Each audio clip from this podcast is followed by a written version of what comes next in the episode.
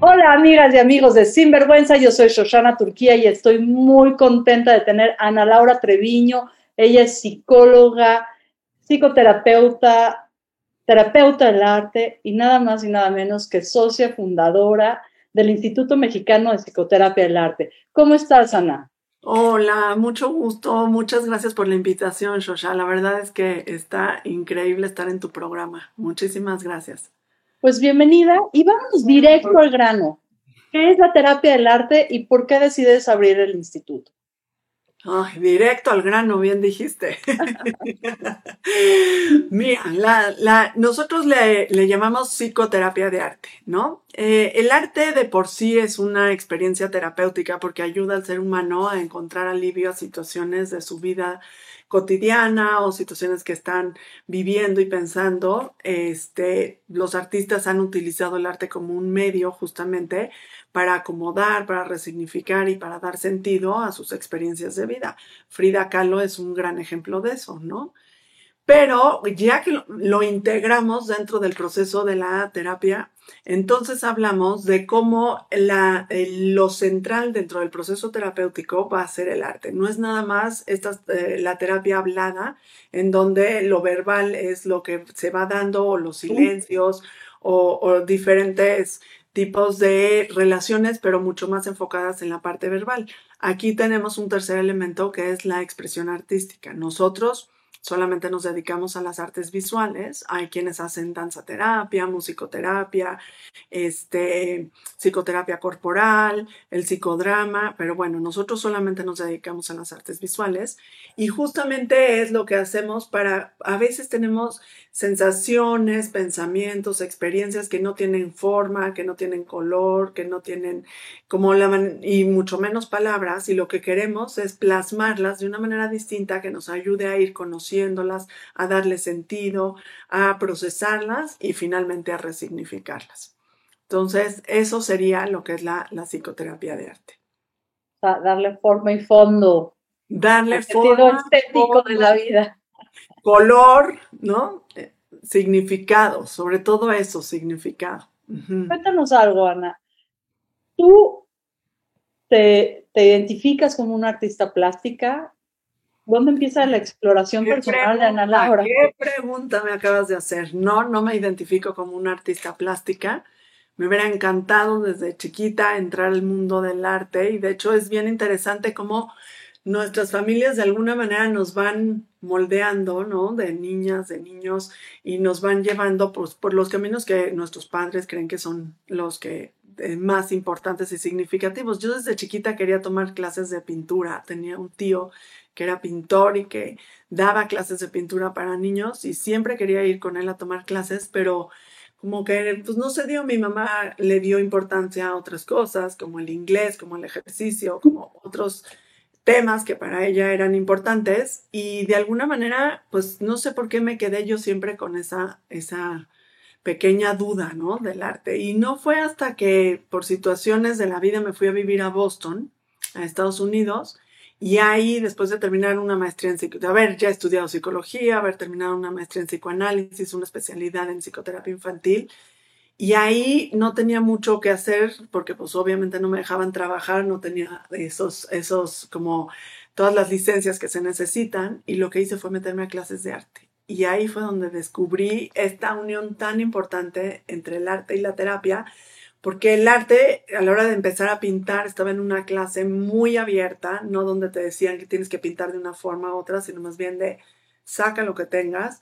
Y pues siempre cambiarte de país cuesta, ¿no? o del lugar, no importa dónde. Entonces, todo lo que yo hablaba era este movimiento interno que estaba haciendo de vivir fuera de mi país, de haberme salido, de dejar mi consulta completa, de haberme cambiado a una nueva manera de, vivir y de entender el mundo. Y todo salió a través de, de la expresión artística. Y ahí fue cuando dije, esto tiene una relación importantísima con la psicología. Yo no había conocido, te estoy hablando de 1999, este, no conocía lo que era la terapia de arte, no sabía ni siquiera que existía, este, pero me hacía muchísimo sentido lo que estaba pasando allá adentro conmigo ¿no? Después de 10 años de psicoanálisis y con lo que pasaba en el mundo alrededor. Y después eh, trabajé voluntaria en muchos lugares y en uno de ellos eh, conocí a una persona, una chava, que era terapeuta de arte. Y ahí fue donde el mundo como que cambió, ¿no? Así como que se, se abren las puertas y dices, esto existe, ¿cómo? Yo quiero. Yo no sé, no, no sé cómo le voy a hacer, pero yo quiero hacer esto el resto de mi vida. Y aquí estoy, aquí estoy. Entonces, bueno, ha sido un camino largo, las cosas no son rápidas, llevan su tiempo, es como, como siempre digo, ¿no? Como un embarazo. Uno desde que sabe que está embarazada quiere saber si va a ser niño, si va a ser niña, quién se va a parecer, cómo va a ser, casi casi que qué va a estudiar y si en algún momento va a casarse o no se va a casar, ¿no? Este, y lo tienes, llevas un mes embarazada y ya estás pensando en eso. En el fondo, yo creo que eh, eh, lleva un tiempo enorme el convertir tus sueños realidades y, y, la verdad es que ha sido un trabajo pues de muchísimos años. Te digo que lo conocí en 1999 y el IMPA lo fundé en el 2010, o sea, sí fue un trabajo pues de, de un buen rato de estar talachando, de estudiarlo, de supervisar, de, de, aprender. Tú sabes que las que nos dedicamos al, al, mundo de la psicoterapia, pues no, no, uno no aprende a ser psicoterapeuta de la noche a la mañana, ¿no? Se lleva, es, es, yo digo que es un trabajo hecho a mano, que se va cosiendo y se va tejiendo y se va bordando poquito a poco y que cada vez salen como estos bordados más finos y estas, eh, estas formas y estos colores que le dan más sentido a la profesión, pero, pero es, es la práctica y es la supervisión la que te acompaña, además de los estudios que te acompañan a, a, a formarte y hacer. Entonces, en el 2000, bueno, me regresé a vivir a México después de vivir tres años y medio en Boston Viví seis años en la ciudad de Querétaro y ahí conocí un programa de una universidad en Los Ángeles, que es la Universidad de Loyola Marymount, que venía a Querétaro, a San Miguel de Allende, a dar un programa de verano. Ese fue el primer programa de verano que trajo en el 2003 y ahí me metí con ellos y pues ya, de ahí no me sacaron nunca más. Nos hicimos eh, pues grandes colegas, amigas. Eh, la, directora ha sido mi mentora a lo largo de todo este tiempo y, y, la verdad es que pues sí ha sido la verdad quien me formó y quien me ha dado la oportunidad para poder traer esto a México y, y hacerlo desde el mundo de la psicoterapia de arte, porque hay otras corrientes, ¿no? Está la terapia de arte o la arteterapia. Lo que nosotros hacemos en el instituto es la psicoterapia de arte. ¿Qué es lo que más te costó, Ana Laura, en estos 11 años entre que tuviste esta idea incipiente y dices, ah, por aquí hay algo interesante que todavía no sé de qué va, hasta que fundas el instituto? ¿Cuál fue el paso más difícil? Creer en mí y en que lo podía hacer, yo creo, ¿no? Como que siempre te da el gusanito de saber suficiente, estaré capacitada. Obviamente quería hacer las cosas bien y con mucha información y con mucha formación. Este, entonces, sí, o sea, como no, no se trataba de nada más abrirlo por abrirlo, sino de, de, hacer algo que estuviera bien sustentado y que tuviera la fuerza necesaria para que la gente confiara en mí. Pero pues para que eso pasara, lo primero que tenía que hacer es yo creer en mí, ¿no? ¿Cómo le hiciste? ¿Cómo le hice? Esa es la pregunta, ¿verdad? Fíjate que Sucedió que en el 2009 me invitaron de maestra, eh, de asistente de maestra, a, bueno, maestra invitada, le dicen assistant professor, a la Universidad de Loyola. Entonces estuve un año allá dando clases y formándome con ellos, eh, pero ya en, en, en la vida cotidiana, ¿no? Lo que es, me estuve en todas las clases, en, dando como maestra adjunta de todas las clases, dando, participando en algunas, en la implementación, haciendo muchísimos talleres, tomando muchísimos cursos, todo en relación con la terapia de arte. Y pues la verdad es que ese año sí me dio la fuerza para poder decir, ahora sí, ya estoy lista y preparada para para regresar a México y, y, abrir el instituto. Y de hecho por eso me mudé de, de, de, Querétaro a la Ciudad de México, porque pensé que, que la Ciudad de México iba a tener mucha más fuerza para recibir esto que era tan novedoso y tan diferente. Ahorita ya, y digo, el Internet nos ayuda muchísimo, pero hay muchísimos programas en diferentes partes del mundo, pero en ese entonces era bien difícil encontrar algo. Entiendo. Entonces, sí, eso fue lo que me dio la fuerza y la fortaleza y, el sentirte segura de que todo, ¿no? Pues ya tenía una, la, la, carrera de psicología, la maestría en psicoanálisis, la especialidad de niños, una maestría en terapia familiar y la especialidad en terapia de arte. Dije, bueno, si ya no crees en ti con eso, pues entonces, ¿qué, qué más necesitas, no? Terapia cognitivo-conductual, Esa me faltó. Trabaja con niños hoy en día. Hoy trabajo con niños, no he dejado de trabajar con niños. Yo pensé que cuando tuviera hijos, que así yo veía a todas mis maestras que conforme pasaban los años dejaban de trabajar con niños y la verdad no, me encanta trabajar con niños. Es, es un, un espacio de magia, un espacio de, de, de mucho aprendizaje para mí, de mucha entrega, donde pues estás con los seres más vulnerables, ¿no? De, las diferentes etapas del ser humano. Creo que los niños son los más vulnerables en situaciones que muchas veces no son nada fáciles, con temas bien difíciles para trabajar y generar esos vínculos a través del arte y del juego que nos ayuden a acompañarlos en sus procesos, a darles significado, a darles nombre, a, a darles orden a sus experiencias. Los niños yo sí creo que han sido incluso ahorita, un poco de los más olvidados emocionalmente, ¿no? Aunque ahorita hay una cantidad de programas y, de redes sociales y de cosas para los niños, siento que en el fondo, en el fondo, en el fondo, a la hora de hablar de temas fuertes, concisos, de temas que son incómodos para los adultos, a los niños es con quienes menos se habla, ¿no? Y con quienes menos se nombra estas cosas. Bueno, Laura, entremos en ese espacio de preguntas difíciles, de temas concisos y concretos, porque pues, el resto de la sociedad lo olvida, aquí en Sinvergüenza lo vamos a poner al centro y por eso quise acompañarme de tu mano experta en este escabroso sistema, porque no podemos olvidar que en México el 60% de la pornografía infantil del mundo se produce en suelo mexicano, que la trata de personas en México, el 95% son mujeres y niños, y que el abuso sexual infantil en México es de los peores países del mundo. Totalmente. Y yo sé que tú tienes una experiencia enorme trabajando con niños, te vemos tan sonriente y tan tranquila, pero sabemos que tú eres de las mujeres que agarra este toro por los cuernos y que está haciendo cosas por cambiar. Entremos al tema. ¿Dónde están las mayores vulnerabilidades de nuestros hijos, es decir, de los hijos de, nuestra sociedad? ¿Dónde ves que están los puntos ciegos? Mira, yo creo que son, son varios temas, pero vamos a empezar por el, el, el, que suele ser, suena como el más fácil, pero en el fondo es el más difícil y es tan sensato, como tan, tan fácil porque lo tenemos todos, que es la comunicación. La comunicación honesta, ¿no? Porque si nos comunicamos. Tú cuando le preguntas a unos papás, ¿hablas con tus hijos? Claro, yo hablo. ¿Qué cosas hablas? ¿No? ¿Qué temas hablas? No, bueno, por ejemplo, no les dijimos que se enfermó la abuela de COVID. Eso ya no es una comunicación honesta, ¿no?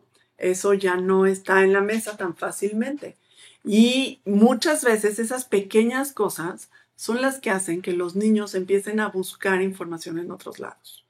No van a ir a buscar a las redes sociales qué le pasó a la abuela, pero le pueden preguntar a un tío, a un primo, a la persona que nos ayuda en casa, a otras personas porque saben que sus papás no van a contarles la historia, ¿no? No digo completa porque no siempre les contamos la historia completa y eso depende mucho de las edades, pero hay quienes no cuentan ni siquiera la historia.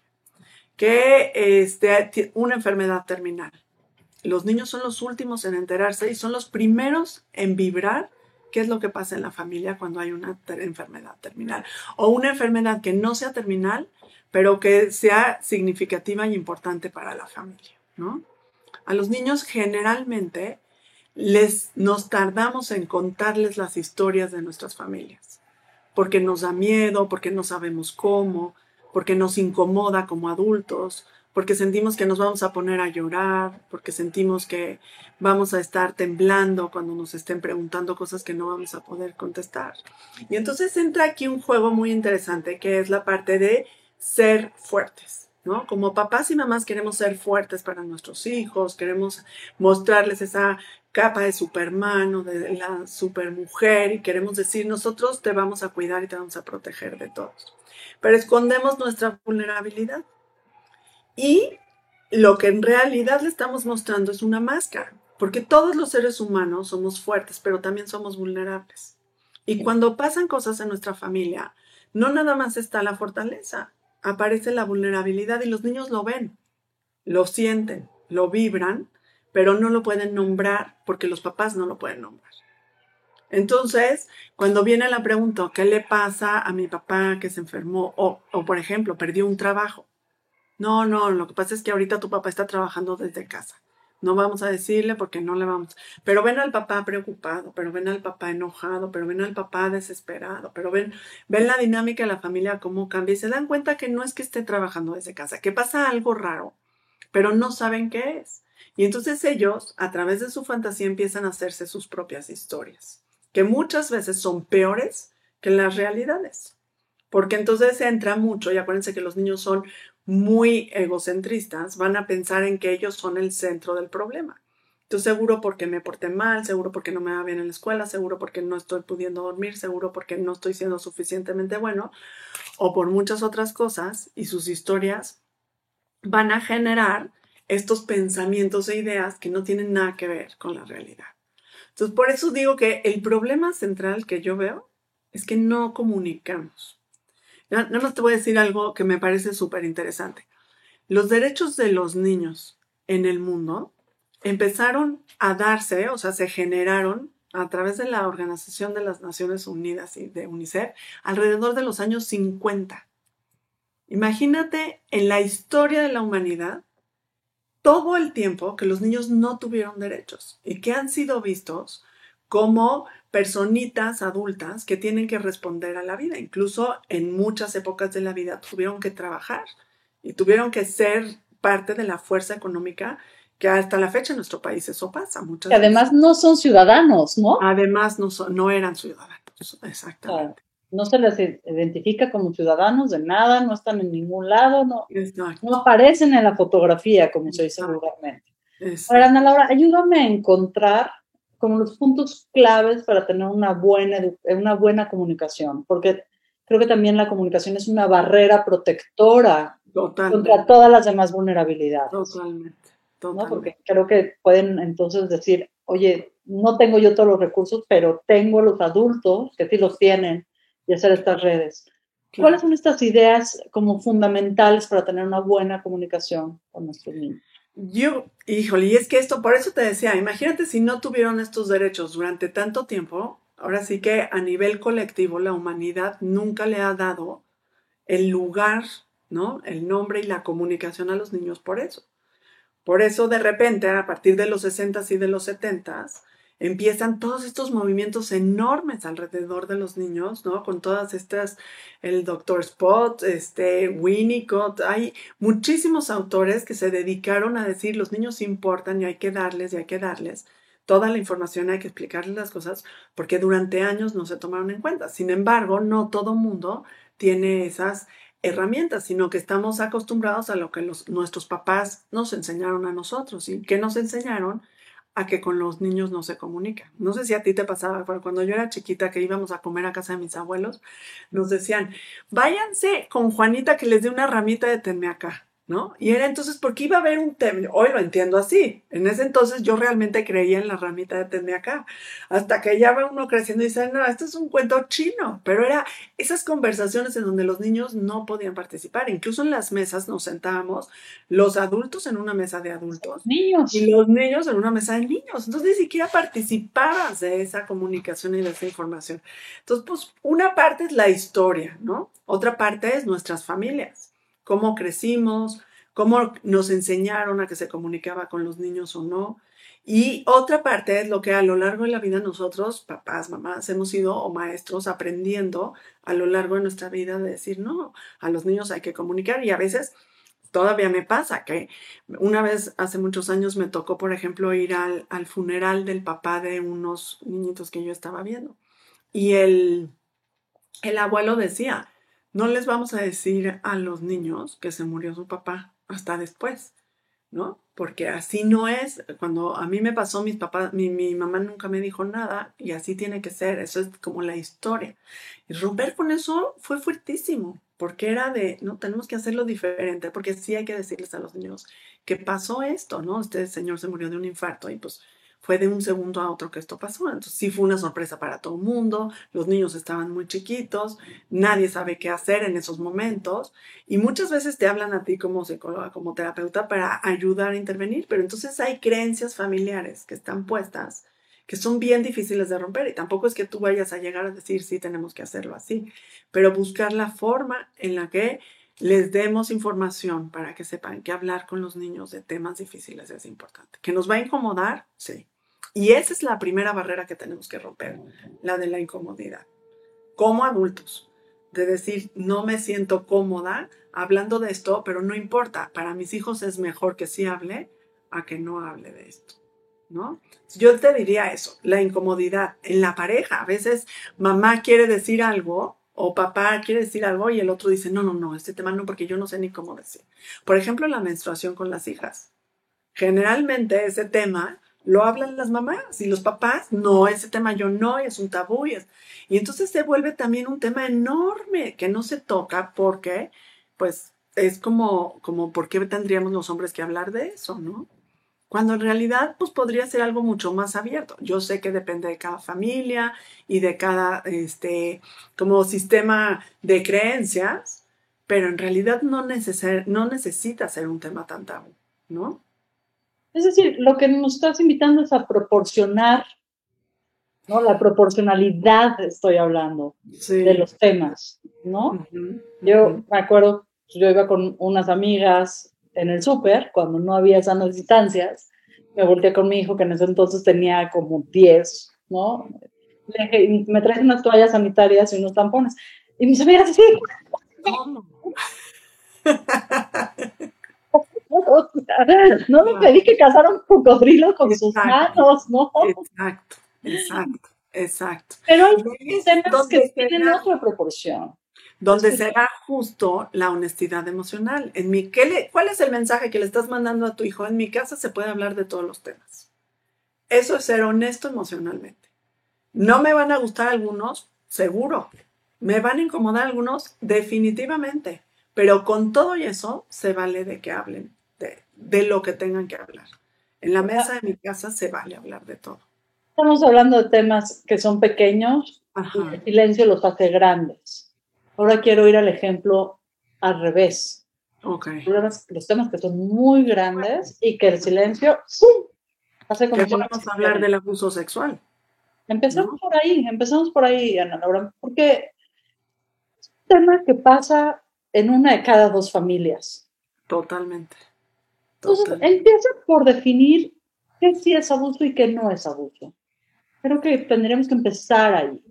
Que, que, este, antes estaba mucho más claro porque, porque no teníamos todos estos aparatos, ¿no? Entonces el abuso lo, lo, lo definíamos desde la parte física, literalmente. Tanto el hecho de ver a alguien, ¿no? Su cuerpo, incluso cuando eres una persona, un niño de 6 años que está viendo el cuerpo de una persona de 20 años, pues no, que no tiene ninguna relación emocional con él, pues obviamente eso es un abuso, es exponer a información que todavía no está lista para procesarse.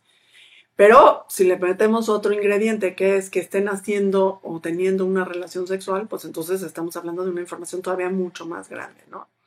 Este, no se diga el tocar, no se diga el pedir que toquen, y bueno, ya hablando de temas más profundos, la parte de el, el tocar, el chupar, y el penetrar, pues ya estamos hablando de un abuso absoluto, ¿no? Que no quiere decir que no sea abuso lo otro, nada más es la intensidad del abuso lo que cambia. Sin embargo, ahora, con todos estos aparatos, también tenemos otros tipos de abuso, que son los visuales, en donde un niño al ver pornografía, de alguna manera está recibiendo información que no es capaz de procesar todavía y que de alguna manera va a incidir en su forma de entender el mundo, en su forma de relacionarse y en su forma de eh, procesar todos esos sentimientos que le genera el ver este tipo de películas, ¿no? O de experiencias. ¿Cómo, ¿Cómo uno para prevenir? Si es que eso es posible, yo creo que eso es una quimera, lo que tendremos que hacer es hacer un convenio entre adultos de lo que no se puede y educar a los adultos. Claro. ¿Cómo hacemos uno para prevenir y si hay un daño para repararlo lo antes posible?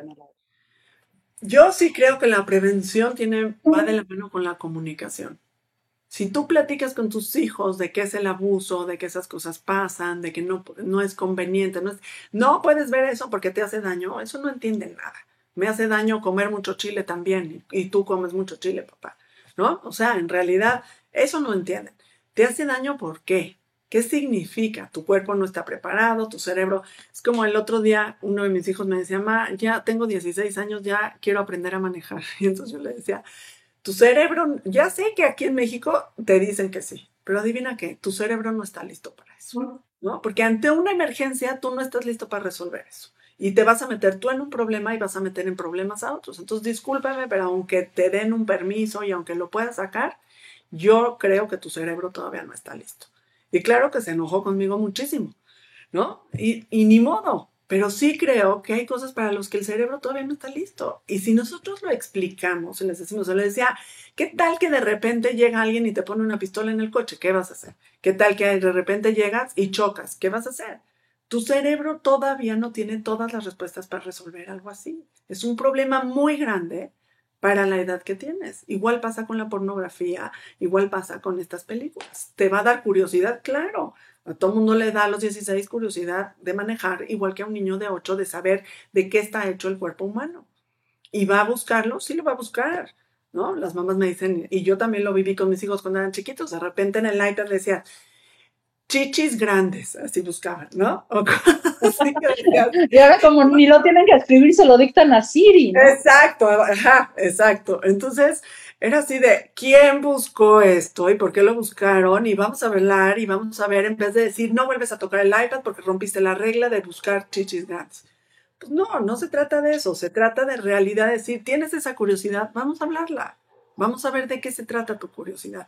Pero eso es lo que da miedo. Por eso yo sí creo que la comunicación es una gran herramienta de prevención.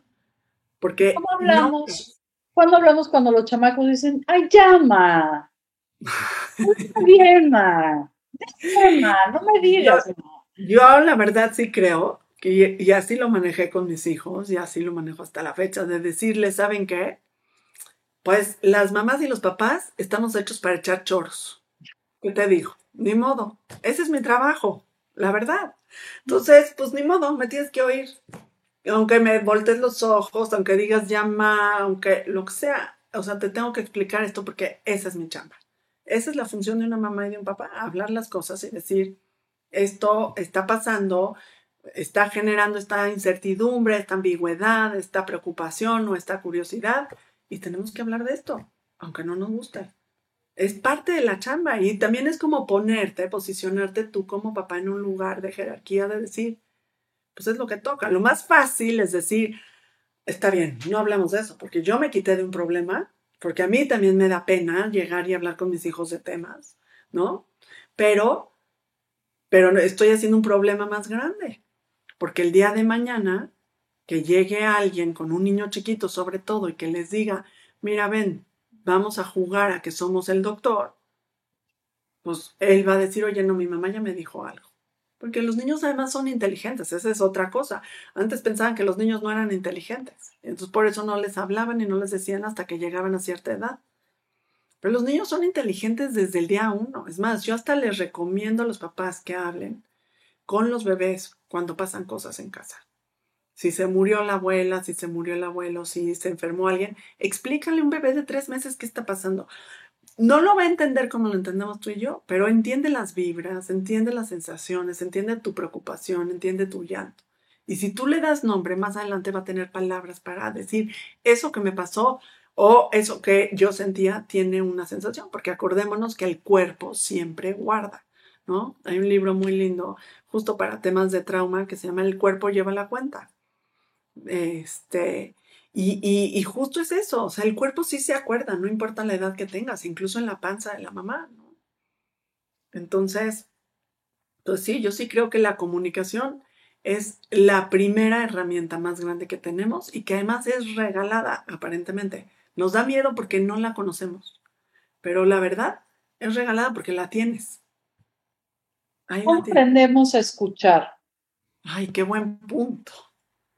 Qué buen punto. El otro día estaba oyendo, y no me acuerdo del nombre de este señor, pero estaba oyendo un podcast que decía, ojalá que todos los adultos tuviéramos la posibilidad de quedarnos curiosos un poquito más, ¿no? O sea, más largo de tiempo. O sea, escuchar a nuestros hijos y escuchar a las personas y ser curiosos más tiempo. Porque cada vez que alguien, y no nada más un niño, ¿no? Un niño, un adolescente, un adulto te va a decir algo, uno no está escuchando, uno está viendo a ver qué le va a preguntar o cómo le va a contestar y qué le va a decir. Pero si te quedas curioso un poquito de más tiempo, entonces puedes escuchar lo que te están diciendo. ¿Qué me está queriendo decir? Más que responder con un este, consejo, es a lo mejor con una pregunta. ¿Qué me estás queriendo decir con eso? ¿Qué, qué sentiste con eso que pasó? ¿Cómo, ¿Qué crees que tenga que ver tu conducta con esta situación que está sucediendo ahorita? ¿Qué te está, qué te enseñó esto que te sucedió? En vez de decir, te dije que no tenías que hacer eso. Porque eso que le enseña al niño, no le enseña nada. A nosotros medio nos da paz, pero lo va a volver a hacer. Pero sí creo, esto de escuchar tiene que ver, y me encantó esa frase de, quédate curioso un poquito de más tiempo antes de contestar. ¿Y qué hacemos cuando nos están contando cosas que nos sacan completamente del centro? Y no estoy hablando solamente de abuso sexual, que es un tema que además tienes tú como mucha experiencia, sino dejamos cosas menos impactantes, pero como mamá nos, da el, shock, ¿no? Por ejemplo, mi hija invitó a unos amigos y se les ocurrió por curiosidad robarse una cerveza, ¿no? Y bueno, yo ya estaba hablándole a Alcohólicos Anónimos, pero al, mañana mismo los meto a Oceánica y pasado, ¿no? Quité todas las botellas de alcohol de mi casa como si nunca hubieran estado allí. Y me di cuenta que era una estupidez, ¿no? Porque además Después me enteré que ni fue mi hijo, ¿no? Que la curiosidad vino de un amiguito donde toda su casa es todo restricción. Digo, en mi casa, por ejemplo, cocinamos un montón los asados con los vinos y con la cerveza y es algo que está ahí. Pues, ¿no? Y jamás yo había tenido un problema. Y de repente es, ¿cómo recibes ese shock? O sea, ese choque tan fuerte que te digo, para mí fue así, se me hacían los chinos y dije, he fallado como madre, ¿no? Y es que te voy a decir. para que los niños no se queden con ese, choque? Yo creo que también aquí, y cuando están en grupo, entra un tema, no sé si a ti te pasó, pero es muy común que pase, entra un tema de en mi casa y qué les voy a decir a las otras mamás. ¿No? Como que también es eso. El mundo nos rodea y nos está observando, porque si fuera tu hijo que la tomó, lo hubieras reaccionado de otra manera, pero cuando son otros niños, es en tu casa, y tienes que darle información a otras mamás, es, entonces es, es, un tema de persecución muy grande y ahí es donde sí nos bloqueamos, donde sí dices, ¿cómo le voy a hacer para decir que, no? Que sí pueden confiar en mí, que sí soy una buena mamá, que sí estoy al pendiente de mis hijos, que sí pueden volver a invitar a los amigos a la casa, que no soy, porque también pues nos dedicamos, y eso es un tema tremendo, que otro día platicamos de eso, pero es impresionante cómo la mayoría de eh, la sociedad se dedica a hablar más del otro que de uno mismo. Y entonces, en vez de, de, ver por los niños y ver qué es lo que está pasando, muchas veces nuestras reacciones tienen que ver por lo que va a pasar con los adultos. Y no nos enfocamos en los niños. Entonces, nos sentimos calificados, nos sentimos asustados, nos sentimos, no sé si ese haya sido tu caso, pero en ese sentido... Creo que hasta los chinos se malasearon, acabamos haciendo asamblea con las mamás, ¿no? con los niños, la reflexión, el hígado, Es muy fácil dejar de ver a los niños y nos ponemos nosotros como seres centrales de ese asunto. Y entonces, al dejarlos de ver, pues no les preguntamos, sino que les informamos lo que les va a pasar para nosotros estar en paz, pero no necesariamente para resolver el problema. ¿Cómo lo ponemos en el centro? ¿Cuáles son estas frases que podemos... Yo, por eso... Cuando se equivocan, porque además sí se van a equivocar un montón. Bueno, bueno. por supuesto. Yo lo que creo que ahí es donde entran las preguntas. Cuéntenme qué pasó. ¿Cómo llegó esta botella de cerveza a mi casa? ¿No? Si ya estaba aquí, ¿cómo llegó a sus manos? Yo quiero saber, estoy curiosísima de saber qué pasó. Y ahí, entonces, también a ellos los vas a sacar de onda, porque ellos lo que están esperando es una santa regañiza, ¿no? Pero si tú llegas y les dices, ¿cómo llegó esta cerveza a sus manos? Pues es probable que ellos mismos digan, ¿de qué me estás hablando? Es como cambiar la jugada. Y que entonces se abran y digan, oye, es que, ¿qué crees, Roshan? Es que teníamos curiosidad porque nunca hemos probado la cerveza. Y en mi casa no me dejan. Y entonces entra una conversación. ¿no? Que yo sé que no es fácil y a todos, a todos nos ha tomado por sorpresa ese tipo de cosas que claro que lo primero que sale es el sermón y, el regaño y todo esto. Pero si pensamos y decimos, por alguna razón lo están haciendo, que no tiene que ver con que sean alcohólicos, porque obviamente no son, sino más bien porque están curiosos, entonces podemos entrar a su mundo desde otro lugar. Igual que con la sexualidad, niño que está jugando con otro niño en temas sexuales, no es que sea un pervertido, tiene curiosidad. Pero si llegamos y lo regañamos, en su cabeza va a ser soy un pervertido. Pero si llegamos y le preguntamos, a ver, ¿cómo salió todo esto? ¿Qué pasó? Seguro estaban curiosos, ¿no? Yo con los niños que he trabajado que llegan conmigo por un tema de, de sexualidad, justo les digo, seguro tu cabecita estaba llena de curiosidad. Estás en la edad de tener curiosidad. Bueno, y además no hay edad para la curiosidad, porque todos tendríamos que ser curiosos siempre. Y la curiosidad te lleva a conocer cosas. A, poder estar en el mundo en el que estamos hoy ha sido a través de la curiosidad de otras personas. ¿No? Me encanta esta frase tuya y la voy a marcar. No, no hay edad para la curiosidad. No. Así, Ana Laura, ¿qué te, ¿qué te mantiene curiosa? ¿Qué temas todavía te, te emocionan? no, pues es todo un tema. Justo ahorita estoy, en, estoy estudiando mi doctorado y justo lo empecé a estudiar pensando justo en esa pregunta curiosa de decir cómo la terapia de arte es aplicada y si es diferente a su aplicación en América Latina que a otros países, ¿no? es como decir, tenemos que tener algo diferente, o sea, no puede ser igual porque no somos iguales, ni tenemos la misma historia, ni tenemos los mismos contextos. Entonces, es esta parte de decir, hay algo diferente, vamos a buscarlo. A lo mejor no, a lo mejor sí, pero yo sí creo que la curiosidad es lo máximo que nos puede pasar a los seres humanos.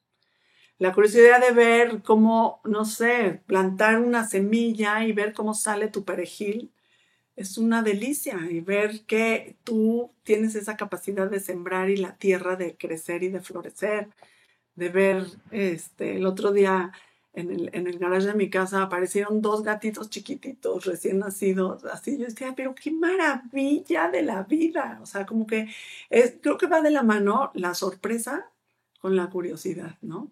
Dejarse, seguirse sorprendiendo de la vida y, ser curioso y preguntarte, ¿no? No sé, a, mí me, me, impacta cómo puede llegar o volar un helicóptero en Marte. O sea, es algo que dices, ¿cómo le hicieron para hacer eso? Me encantaría entender, no soy nada buena para entender eso, pero me encantaría entenderlo. Es increíble, ¿no? Desde las cosas más sencillas hasta las cosas más grandes, creo que el ser humano no puede dejar de ser curioso. Y, y lo estamos matando esa curiosidad, la verdad. Sí, pues hay que echarle gasolina a través de buenas preguntas. hay que echarle las buenas preguntas. Eso es fundamental de lo que nos Fundamental. Y yo creo que en la escuela es algo que tenemos que fomentar muchísimo. No hay buenas respuestas. Hay buenas preguntas y hay respuestas a esas preguntas que a lo mejor no van a ser las correctas, pero que te van a llevar a hacerte otras preguntas, ¿no? Creo que eso, eso es lo que al ser humano lo alimenta todo el tiempo. Ojalá nos hiciéramos curiosos profesionales y aprendiéramos a preguntar, no a responder. Ana, Ana, Laura, sé que se nos está acabando el tiempo, pero no quiero que te vayas sin que contestes la pregunta clave de esto. A ver. Ana Laura Treviño, ¿cuál ha sido tu acto más sinvergüenza? Mi acto más sinvergüenza. Ay, ahora sí me tomaste por sorpresa, ¿eh? Mi acto más sinvergüenza. No, seguro he tenido muchos. Pero te voy a decir uno importante que lo tengo todavía aquí en mi mente y que eh, sí ha vivido conmigo. Cuando era chiquita, muy chiquita, debe haber tenido unos 5 o 6 años, fui con mi mamá a comprar, pues, no sé, a una tienda donde había costales de frijoles y arroz y así diferentes cosas. Y ah, tomé un puñado de frijoles y me lo traje al coche. Y bueno, me fue como en feria. Obviamente me hicieron regresar a regresar mi puño de frijoles. Y ahorita que te estoy contando esto, te lo juro, y mi mamá se enojó muchísimo conmigo, ¿no? Este, pero ahorita que te lo estoy contando, digo, ¿por qué no me preguntó, ¿por qué te los llevaste? ¿Qué querías con esos frijoles? ¿No? Y probablemente, a mí me encanta, no sé, pero esto de llegar a esas tiendas a, sentir los frijoles, el arroz, así la parte sensorial, seguramente por ahí fue, pero sí era un punto que hasta la fecha no me puedo llevar, bueno, ni un palillo de un restaurante. No sé si te. Pues tu mamá te educó muy bien, muy bien, está muy contenta. ahorita te agradezco muchísimo esta conversación. Yo esperaría que hubiera más porque eres una mujer brillante. Te escuché hablar en el colegio de mis hijos y desde ahí empecé a averiguar más de tu trabajo para el cual solamente tengo muchísima admiración y respeto. Ay, Shoshana, muchísimas gracias. Aprecio muchísimo la honestidad con la que hablas, eh, la claridad de tus conceptos, el concepto de curiosidad, del cual yo creo que ahí nos hermanamos, porque también yo soy una mujer muy curiosa, así que... Ya vi, ya vi, entrevistando a todo mundo, a ver qué piensan, y sobre todo esta última pregunta, me pareció un gran acto de curiosidad, nunca la pierdas. Muchas gracias, y también muchísimas gracias a todo el equipo de Radio 13 Digital, que son mis ángeles guardianes, que nos suben en todas las plataformas, nos tienen en Facebook, Twitter, Spotify, Apple, Deezer, en todos, menos en Tinder y en Uber. Ah, Pero ahí estamos. ahí no queremos estar. Síguenos a donde les guste escucharnos. Yo soy Shoshana Turquía y esto fue Sinvergüenza. Muy buenas tardes. Gracias.